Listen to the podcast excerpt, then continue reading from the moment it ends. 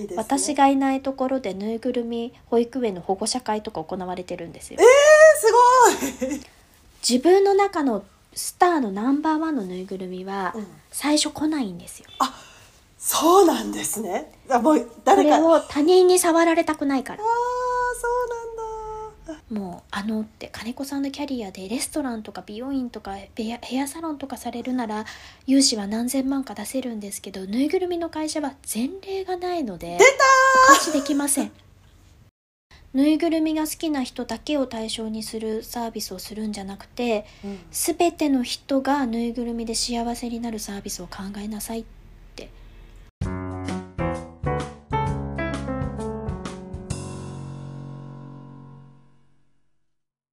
ッドキャストをお聞きの皆さん、こんにちは。40歳からのお仕事図鑑、聞き手役をしております、小林みどりです。さて、この番組は、あなたの知らないお仕事の世界を紹介するものなんですが、今回のゲストも前回に引き続き、ぬいぐるみコミュニケーションデザイナーの金子花さんに出演していただいています。えー電通を辞めた花さんが始めた、まあぬいぐるみに関する事業でその中であのぬいぐるみ保育園について今回もすごく詳しく聞いていくんですけれども実はですねこのぬいぐるみ保育園全ての人を幸せにするという仕組みが備わっていたんです。今回はその部分を掘り下げて聞いていこうと思います。それでは40歳からのお仕事図鑑お仕事名ぬいぐるみコミュニケーションデザイナー早速スタートです。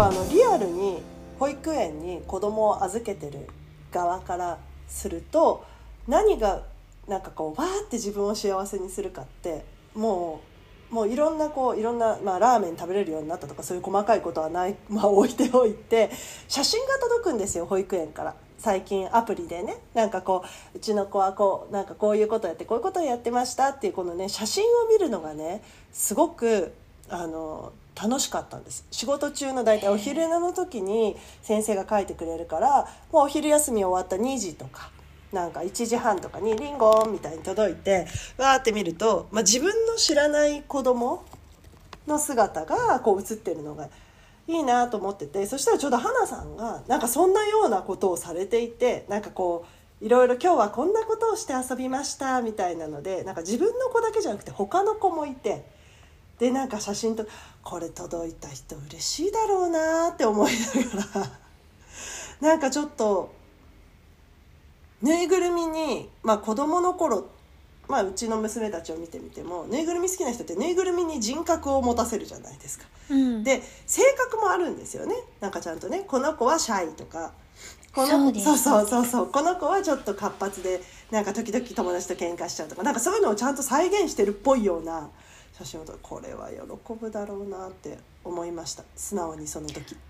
そうありがとうございます。そうなんですよ。でぬいぐるみも預かるぬいぐるみ保育園にお申し込みいただくと、うん。だいたい1週間ぐらい前に私から皆さんに Google フォームを送るんですね。でそこには、いい。いえー保育園に通うぬいぐるみうのんお名前とプロフィールを30個ぐらい質問があってそれに回答してもらうんです保護者の方に。でいいですね。そうでだんだんお名前とだけじゃなくて、うんう何月何日に生まれましたかとあかー。性別はどっちですかもしくは性別ないんですかとか、うんうん。出会った場所はどこですかお肌の状態はどうですか体型はどうですか、好きな食べ物は何ですか最近の口癖は何ですかみたいな感じでこう保護者に質問するんですね。うん。そうするとこれまた面白いのがあって、うん。これおそらくなんですけど、うん。ぬいぐるみ保育園ってうん。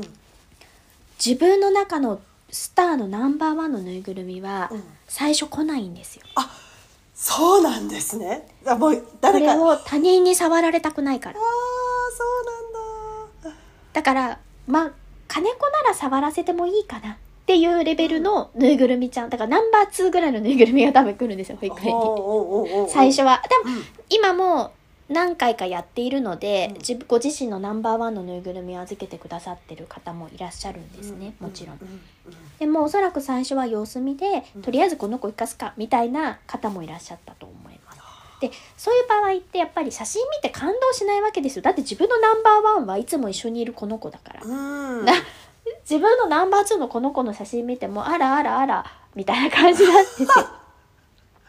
だからまあ、この子の写真が来てもこの子を預けてもやっぱり自分が盛り上がれるように、うん。保護者の心の準備をさせなきゃいけないと。だから入園する1週間ぐらい前にどの子が入園するかっていうのを決めたぐらいのタイミングでその子に思いを馳せてもらうんですよ。あうん。この子って最近お出かけしてたかしらとか兄弟で行くとこの子とはこうお兄ちゃんと弟の関係ねとか、でそういった質問を聞いてでせっかく聞いた質問は生かさないと意味がないので、それを保育園の先生役をやっていただくインターンの学生さんと本物の保育士免許を持ってる、うん。あの主婦の方が入ってるんですけれども、その方に熟読してもらって素晴らしい。こう私鬼園長になり 保育園の中入って「はいじゃあ次なんとかのおお保育園でみんなでお弁当食べよう」とか言って「うん。はいじゃあ先生なんとか先生なんとかくんの保育園のあプロフィールシート読んだ?」とか言って「カカレーが好きって書いてあります」とか言って「よしじゃあカレーだ」とか言って。カレーを。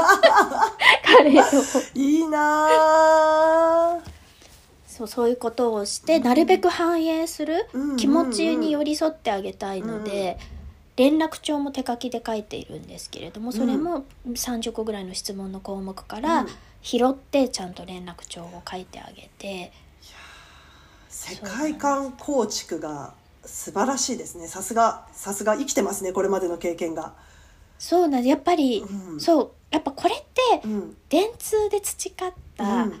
そのお客様をいかにして喜ばせるかっていうさ、おもてなしと、うんうんうん。あと自分は黒子に徹する。うんうんうんもうほぬいぐるみ保育園の園長ではあるけれども、ぬいぐるみが好きでぬいぐるみなんていうんですかこう研究家というか、まあ、うん。コンサルタントみたいなのをうん。金子花というのはもう一切封印して、うん。私はあくまでもぬいぐるみ保育園の園長であって、うん。ぬいぐるみ保育園の全責任は自分が持ってる黒子なのであるという、うんうん。なんかその覚悟うんみたいなところで、うん。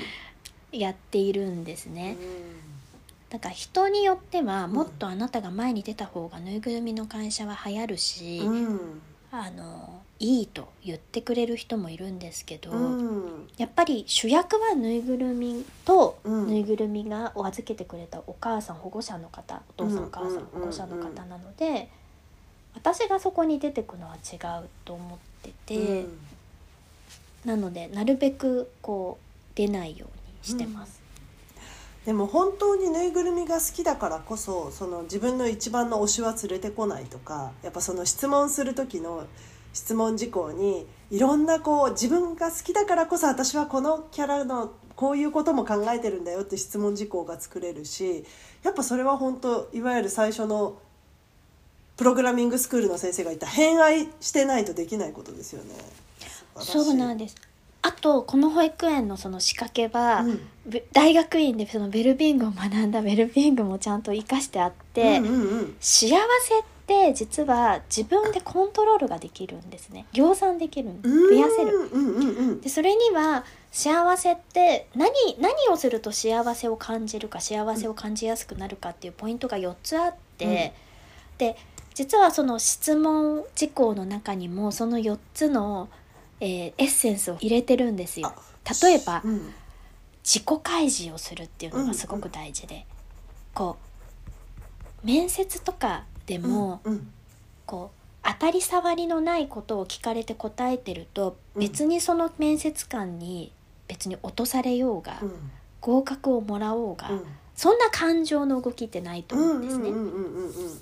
でもなんか「えここまで話しちゃったこの面接で」っていう、うんうん。ちょっと恥ずかしいみたいな。うんうんこう女の子同士で合宿に行った時に、うん。初めて大浴場で裸になった瞬間みたいな。なんかあのあのみんなで大浴場に入った経験で、うん。急に仲良くなったり、うん急になんかこうきれ苦手だった子も、うん。夜その後ちょっとこうお話を話してみようかなうんうんうん。みたいなこう心の距離が変わったりするうん。っていう経験があると思うんですけど、うんその自己開示をするっていうのがすごくウェルビングで大事で、うん。なのでうん。ぬいぐるみのに対するプロフィールシートに必ず、まあ、入れるのが、うん。えママに内緒にしていることは何ですか?」とかって入れるんです。あなたのぬいぐるみがママに内緒にしてることは何ですか？ママっていうか保護者の方に内緒にしてることは何ですか？ってそうすると隠れてビールを飲んでるとやばいかわいい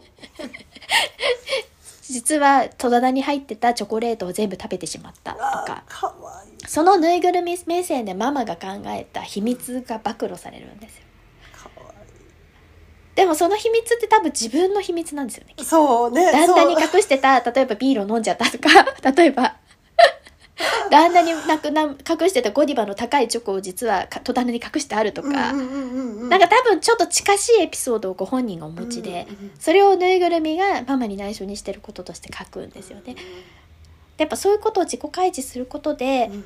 なんかちょっと距離を縮めてもらって、でなんかワクワクしてもらいやすくなったりとか、うん。それが実際に連絡帳とか当日の写真とかエピソードに反映されていることで、なんか一体感生まれるみんな、うん。よそから来たぬいぐるみちゃんを通じてなんか自分もそのコミュニティの一員になったようなこうやってみるっていう。そういうのも工夫してます。なんかそのまあぬいぐるみ保育園っていう場所だから私がちょっと一個すごい興味があって聞いてみたかったのはあのまあ普通にね私自分の子供が生まれた時に私なんとなく子供って自分の分身だと思ってたんです。なんとなくね。でも全く別の人間だったんですよ。でなんだよ別の人間じゃないかっていうことを何回も自分と同化しては別の人間だと思うっていうやり取りをこう繰り返していって、まあ、保育園に預けてより別の人間感が結構強まっていって面白いなと思ったんですけど皆さんぬいぐるみを好きな皆さんはこの子は自分なんですか？それとも別の人間なんですか？別の生き物なんですか？めちゃくちゃいい質問です。めちゃくちゃ鋭い質問です。あの私がまさにこれから博士課程に進学することができたら、うんそういう研究をしたいと思ってたんですけど、うん大学院1年生の時にぬいぐるみが好きな方たち30人ほどにインタビューをしたんですね。うんうんうんで私も最初私は実は家に花ちゃんってぬいぐるみは一つもいないんですよ。まあまあそう花ちゃんですよねっていう人格のうんぬいぐるみは一つもいない。でも、うん旦那が、えー全然可愛がってないけど、うん。旦那が一人暮らししてた時にあった家にはピンクの花ちゃんっていうクマはいた気がするんですけど もう見てないから今どこにあるかわかんないんですけど。でもほんとないんですね。うん。でインタビューをした30人のぬいぐるみが好きな大人たち、うん。誰一人自分と同じ人格のぬいぐるみを持ってなかったんです。あやっぱ別人格。うん。第三者。ただそこに投影しているのはやっぱり自分を投影してたりはしていて、自分が願わなかった夢をうん。ぬいぐるみに託してたりとか、だから設定として私は例えば看護師になりたかったんです。でも看護師にならなかったんです、うん。って言ったら、えーこの子は実は今病院で活躍してる看護師さんで手当てが上手なんですとか。でも別人。なるほど。なんか第三者の人格を持ってる、うん。ただこの第三者がうん。やっぱり大人が可愛がるからぬいぐるみもうん。壊れないし、うん。汚しても洗濯機で洗うし、うん。犬に噛まれたりしない限りぐちゃぐちゃにならないので 命はとりあえず30年ぐらいは多分一緒に入れるんですよ。よほどのことがない限り。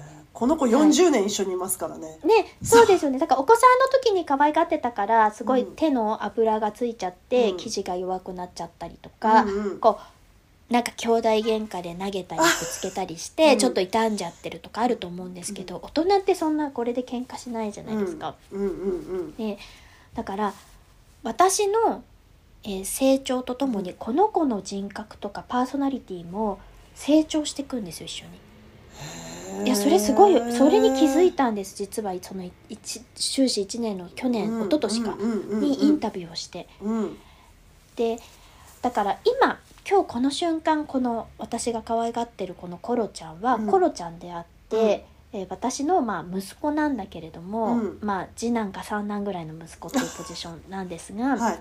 この子はなので今幼稚園保育園精神年齢は30歳ぐらいだけど、うん。弱いは幼稚園生意気な幼稚園生みたいな感じなんなですけど。でも明日私が交通事故に遭って、うん。例えば車椅子の生活になったら、うんコロちゃんはもしかすると次男じゃなくてお医者さんになるかもしれないんですよね、うん。骨折したママの足を治すためにリハビリを手伝ってくれる先生とか、なんかそんな感じですごく今のこのぬいぐるみとの関係性は刹那的であって、うん。今この瞬間だからこの子とはこの関係であるけれども、うん。明日私の心をわしづかみにする新しい子とデパートで出会っちゃったら、うん。もしかしたらあの子の人生は運命は変わるかもしれなくてこの子があの ね私のパートナーになるかもしれないとか あるわけですよ。いやそのなんかそね面白いなんかその刹那的な関係って大人になっても変わらないものなんですね今私はまさに目の前で自分の娘がぬいぐるみとその刹那的な関係を作っては別れては別の子を連れてってはやっぱりこの子が良かったとかっていうのを見てるからあ子供ってこういうもんなんだろうなと思ってたけど大人になってもその役割の変わりとか刹那的な関係みたいなのはずっとあるものなんですね。いやそうなんです。だからでかといってその人たちが全員独身だとか全員子供がいないとかそういうわけではなくて、うん。あのもう普通に4人家族5人家族でうん。ご自身のお子さんがいらっしゃって、お子さんを育てながらぬいぐるみも可愛がってますっていう方もいらっしゃいますし、あの一人でまだ独身でこれからパートナーを探して結婚していくんですっていうような方もいらっしゃるので、なんか全員が全員そのぬいぐるみに名前をつけて生きてるかのように扱っている人たちが、うん。なんか一つの属しなんかこうねステレオタイプみたいな感じではないってこともあのすごく分かったし、うん。男性ももちろんいらっしゃいますしはい。で男性の方がうん。すごいこうやっぱ愛情深さがより強い、って思いま知ってもらいたい。とにかく僕はこの子に対する愛情特別なんですっていう思いが男性とのインタビューの方がよりつ伝わってきたなって思いました。いいですね。なんかだってこう子供の頃はバディみたいな感じでね。なんかフランス、フランスとかだとほら一人で寝るかでら、ドゥドゥ。そうなんか家つけるとかって言ってうちの下の子は最初の学校に行くのが怖くて学校に行く仲間が欲しくてずっとこうやってぬいぐるみをギュッて抱きしめながらかわいい。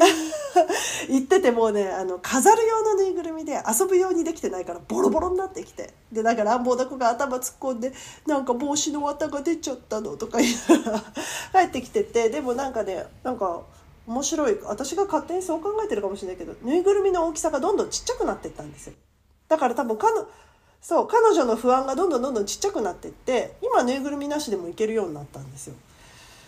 そう。でもなんかお家に帰ってきたらぬいぐるみをギュッて抱きしめてちょっとホッとするみたいなのってみんなが持ってたものだと思うんだよなって思いながら。ねそうなんですよね。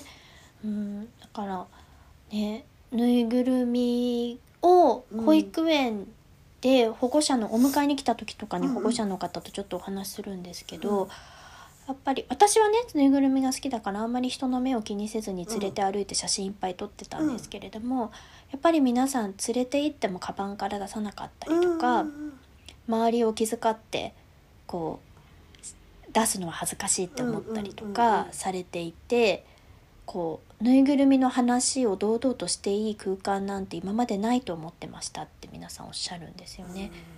なんかそこでみんなうちの子の話をするっうんていうのとあっという間にみんなすぐ SNS 交換して仲良くなってくれるのでね。私がいないところでぬいぐるみ保育園の保護者会とか行われてるんですよ。えーすごい。そうすごいですよね。あの大阪でぬいぐるみ保育園やった時に、うん。大阪に同じ日に参加したメンバーで後日集まってあの保護者会をしたりですとかあの SNS でインスタグラムでそのぬいぐるみ保育園の写真を投稿すると、うんこう同じ日に入園した他のママさんとかパパさんが「うちの子がお世話になりました」ってコメント返しをし合ってたりとかして。いやすごい。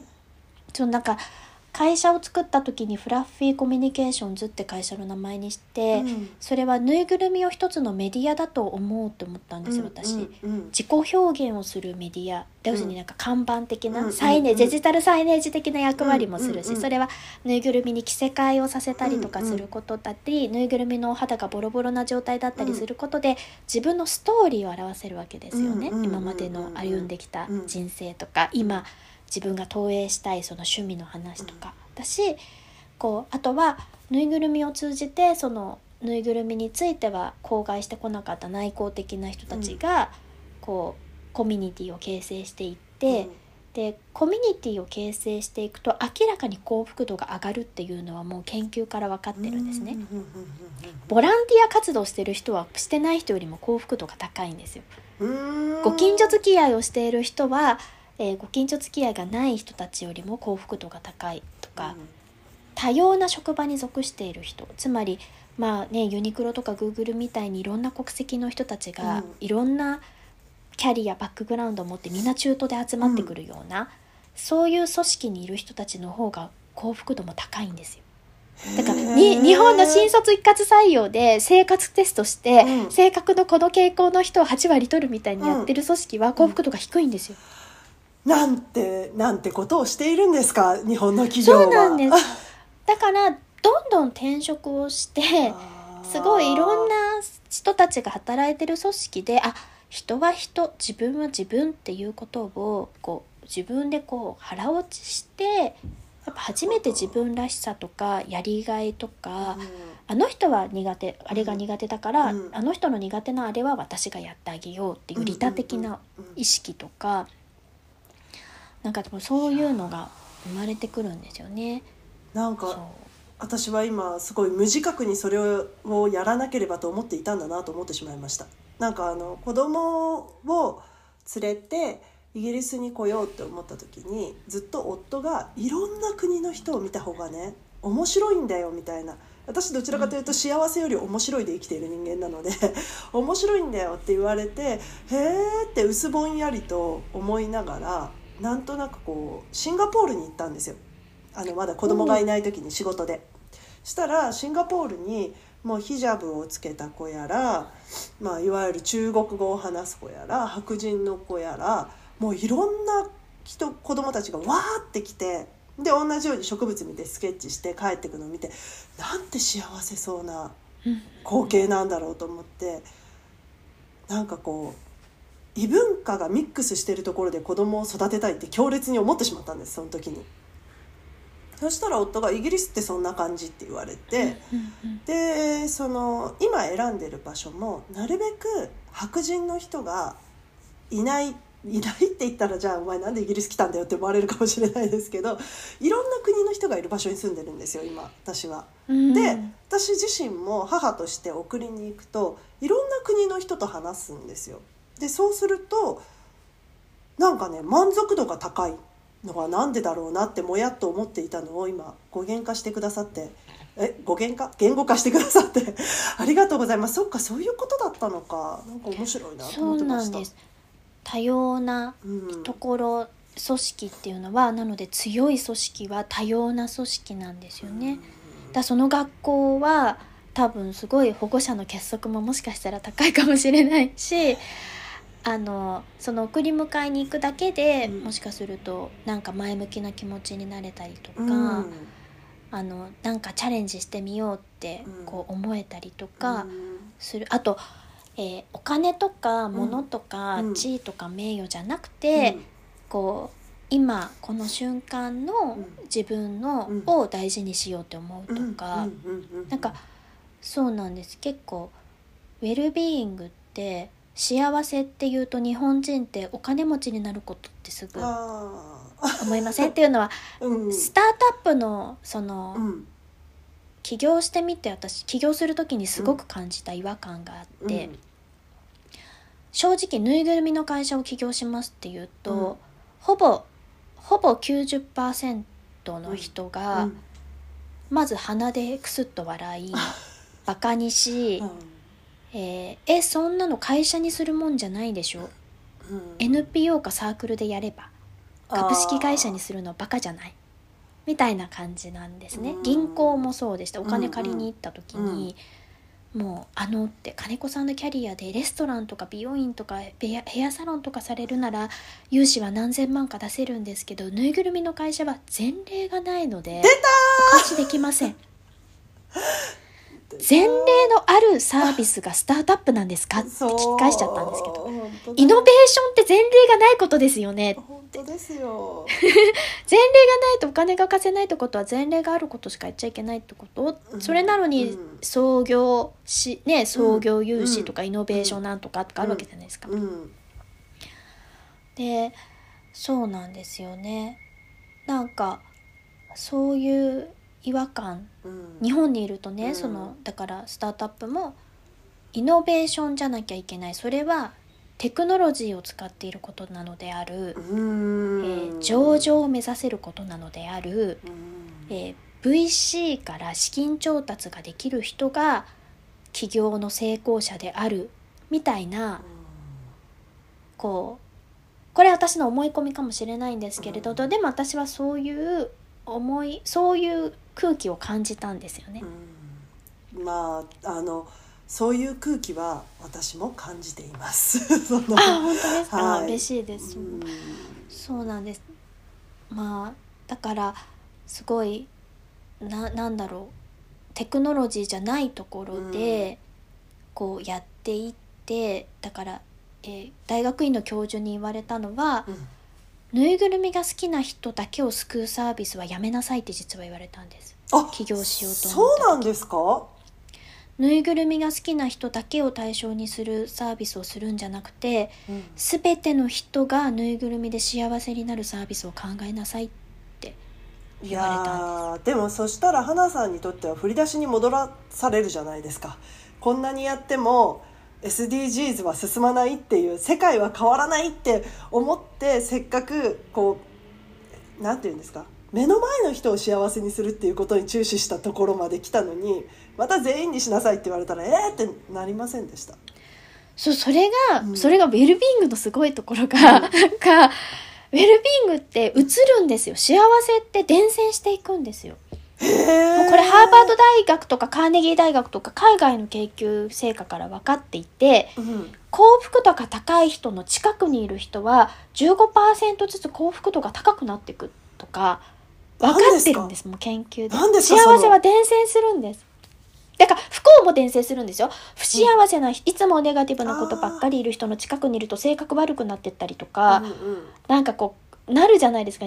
わかりますわかります。体質の人からいるうんうんうんと一緒に妬みっぽくなったりとうんうんうんか人の幸せを喜べなくなったりとかうん。それと一緒でだから私がまず最初に第一ユーザーとしてぬいぐるみが好きな大人の人たちを幸せにすると、うん。その大人はお家に帰ってお子さんがいたりパートナーがいたりすると、うん。お家でうん幸せぬいぐるみと一緒に幸せになってきてるから、お家の幸福度が高まるんですよね。でとお家の幸福度が高まるとそのお家の人が会社に行ったり学校に行ったりして、うん。ご機嫌な状態なので、うんうん。その周りにいる人たちもご機嫌になっていく。素晴らしい。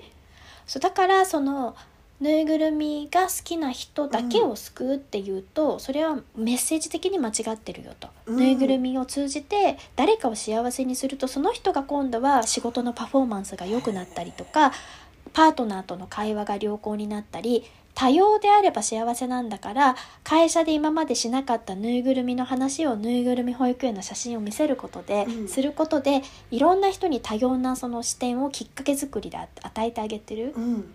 なんか「えぬいぐるみが保育園行くなんておかしいよ」じゃなくて「うん。え実際にあるのもう」っていう話からこうそういえば僕も昔ぬいぐるみ好きだったけど小学校入ったらおとお母さんに取り上げられちゃったなっていうエピソードが出てきたりするわけですよね、うん男性とかだと。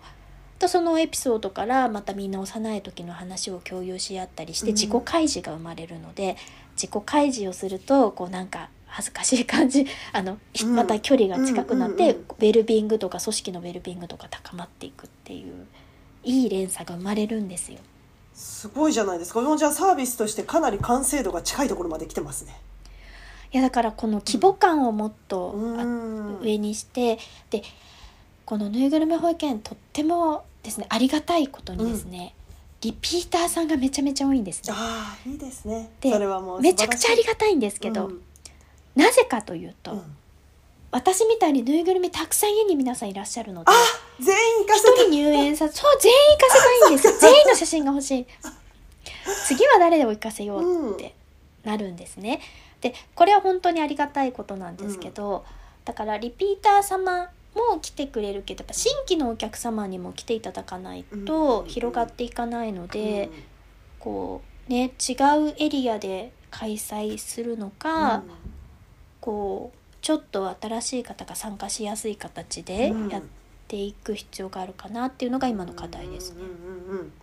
でもね一人行ったら全員行かせたいですもんねそうそうなんです。あのー今このサービスのお話結構がっつりがっつりがっつり聞いたんですけどこれ開催頻度をもっと増やすとかそういうことは考えてたりするんですか？いやめちゃめちゃし増やしたいんです。もう常設にしたいんです。ああやっぱりねなんか多分そうなんだろうなとは思っていましたけどでも結構場所を変えてやれる強みがあるのかなとかやっぱね好きな子をね段ボールに詰めて送りたくないじゃないですか。朝こうやって持ってきて手渡しして「じゃあどうも」って言って受け取って行きたいはずだからいろんな場所でやった方がいいっていうメリットを取ってるのかなと思ってたんですけどそうじゃないですね。いや実は拠点を1個作りたいと思っていて、うんうんででもこれお金がか場所って拠点不動産なので。はい。結局不動産の家賃が払えないうん。と常設ができないんですね。そうでいやもう本当に法人として、うん。えー10畳のワンルームマンションうん。しかも築浅で綺麗ぬいぐるみをみんな預けるから綺麗じゃなきゃいけないのでうん。築浅の10畳を超えたうん。ワンルームマンションが借りれるようになったらぬいぐるみ保育園は常設にします。あので常設にして何をしたいかっていうと、こう一時的にご病気で入院をされてたりとか、こうやっぱりご事情があって、今この瞬間ぬいぐるみと一緒に生活ができないって方もいらっしゃるわけなんですよね。でそういいう方ってやっぱ愛情深いので、うん。ぬいぐるみがかわいそうって思って、うん。思い思いを寄せてくれるので、うんそういった方を長期間お預かりしてぬいぐるみ保育園で、うん。そのいろんなところから集まってきた、うん。ちょっと中長期滞在する子たち、うんうん、もうまさに2週間とか、そそうそう。1ヶ月とか、うんうん。お長い子は半年とか、うん。その子たちの保育園っていうのを毎日やって、であのペットカメラみたいのをね、こうつけていいつでもスマホから見れるようにうんうん。すれば、あの保護者の方も安心するし、うんなんかその子がいるから頑張れるっていうのもあると思うんですよね。うん。で特にほら今 aibo とか LOVOT とか、うん。オリーとか、うん。そういったペット型ロボットの進化っていうのははうんうんうんうん。すごい発展しているんですけど、やっぱあれは購入するのに100万円かかったりとか、め毎月サブスクシステムになってるので、その維持 aibo の最新の脳みそとか、 LOVOT の最新の脳みそを維持するのに、うん。毎月2万とか3万払ってデおー。ータ通信してサーバーがやり取りしてくれたりするんです。うん。やっぱりそのお金とか、うん。あと IT のそういったマシーンとかにアクセスできない人もいるわけですよね。うん。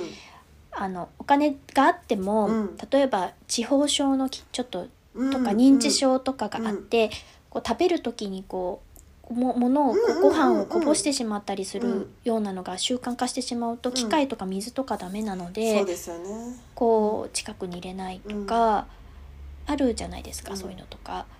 でまあでもあと重い。うん。 LOVOT も aibo も結構重さがあるので、うん。こう筋力がないと持ち上げられないとか、とやっぱりそういう方にもう120年前から全くイノベーションが起こってないぬいぐるみ、うん。布と綿とうん。針と糸で作られてるぬいぐるみ、でさらに目とかもボタンが入ってない限り、うん。全部布でできてるのでいい刺繍とかされてる、うんうんうんうん。危険がないんですよね。洗濯機で丸洗いはできるし、金属が入ってない限り、宇宙にだって連れてけるし、うん棺に入れたって燃え燃え,、ね、燃えるものなので、燃やせるし。だからやっぱりその常設してその長くうん。できるようになったら、そういう今事情があって、うん。こう日常生活がちょっとこうに支障があって、うんうん。でもなんかこう人とのつながりとかうん。社会とのつながりが欲しい人たち向けにぬいぐるみ保育園をやって、ぬいぐるみ保育園の保護者としてうん。こう社会の なんか生きがいを感じてもらえたりしないかなと思っててすごい常設したいです。ですね。ちょっとなんか常設できるのを願ってますって言ったらあれですけどなんかねあれなんですよなんかすごいね花さんの投稿を見るたびにいつも思い出す話があって私がすごい大好きな漫画があって「パパトールドミー」っていう漫画があるんですけど、うんその中にあのシュタイフのいわゆるこうぬいぐるみのよくぬいぐるみの話が出てくるんですけどぬいぐるみの話が出てくるんですよ。でなんかぬいぐるみあれめっちゃ高いじゃないですか。だヴィンテージのぬいぐるみを展示するところに働いてる女の人が主人公で出てくるんですけど、こう気をつけて触ってね気をつけて触ってねって言われてでこうやって気をつけて触ってるんですけどもう主人公の、まあ、主人公もずっと投資でいる主人公の女の子がそのシュタイフの展示会に自分のテディベアちゃんを連れてくるんです。でこうやって「こんにちは」とかって挨拶してやるんですけどなんかその女の子が「このクマちゃんたちはここにいては誰に抱きしめてもらえるの?」みたいなことを言うんですよ。ででその展示会にいる女の人は「そっかこのクマは誰かに抱きしめられるために作っているのにずっとこんなガラスのケースの中に置かれていたらかわいそうだ」って言って最後に次の展示会に行く時にねこうギュッと抱きしめてあげるんですよ。あのこうやってね私が今抱きしめてあげたからこれで次のとこ行ってねみたいなことをやってやるんですけどでも実はなんかその話を見てるとあこのクマちゃんを抱きしめたけどこの女の人も誰かに抱きしめられたかったんだろうなとかいろいろ思うところがあって確かに。そう。だからそのなんかやっぱ自分じゃない子だけど大事にしてほしいものじゃないですか。だからそのね、なんかすごいその常設でいつも大事にしたいのに今事情があってできない子を誰かが大事にしてくれてるっていうのを見るのは本当に何でしょうね。分かる人には分かると思うんだけどっていうレベルじゃなくてみんなが分かるぐらいハッピーなことだと思います。ね。えねありがとうございます。そうなんですよね。だからあとぬいぐるみ保育園って保育園って世界共通じゃない。小学校と保育園だけは世界共通だと思うんですよ、そうですね。そうですまあ、ね。小学校は世界共通だと思うんですけど、うんうんうんうなんか誰でも通じるナーサリーっていう言葉、うんうんうん。あのまあなのであの日本のみならずと思ってるんですけど、なんかその誰かに抱きしめるっていうところに対して、うん。うんちょっと衛生的に他人がとかなんか思う人もいるうん。場合もあると思っててでもだからこそぬいぐるみのお風呂に入れてあげるとか、うん。こうスキンケアをしてあげるこあら。うなんかグッズとかね、うんそういうぬいぐるみを通じて他の産業にもビジネスのチャンスってめちゃめちゃあるんですよ。でも今それがうんそううんうん大衆化されてない要するにそれが産業化されてないんですよ。うんうんうんうん。あももちろんファブリーズでいいんですよファブリーズで。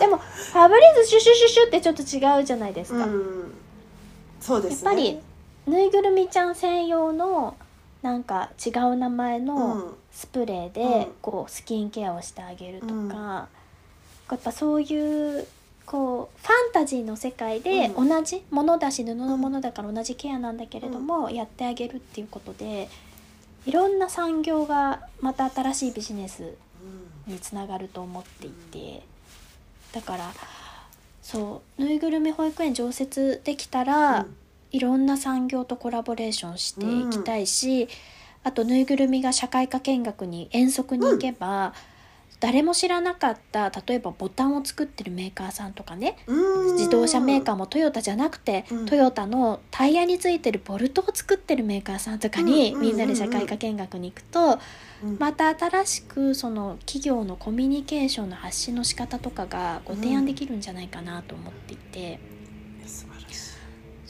だから今結構そういう保育園が割と皆さんにすごいネガがないんですよぬいぐるみ保育園の。うん。ネガがないのがまた怖い話なんですけど、うん。ネガがないとね、うん。ダメだとネガ がないので、うん。保育園というのをキーワードにうん。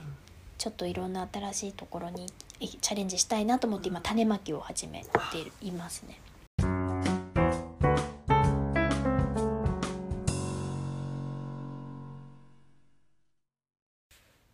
ことで、今回のエピソードはここまでになります。次回からはですね、このしなやかなのに芯の強い花さんが、どんな幼少期を送って、どんな社会人生活を送ってきたのかということを聞きたいと思っています。あの、もうこれは40歳以降の人ももちろんなんですが、今から就職したいと思っている人、もしくは、えー子育て中の人、もうそういった人たちにもぜひ聞いていただきたいエピソードになっております。と、ポッドキャストではですね、皆さんからのメッセージお待ちしております。えー私、いろいろな SNS をやっているので、えー、Twitter や Instagram の DM に直接メッセージをいただいてもすごく嬉しいですし、Facebook でですね、40歳からの仕事図鑑の公式グループを作ってますので、そちらもぜひぜひアクセスいただけると嬉しいです。では、今日はここまでになります。それでは皆さん、今日もお疲れ様でした。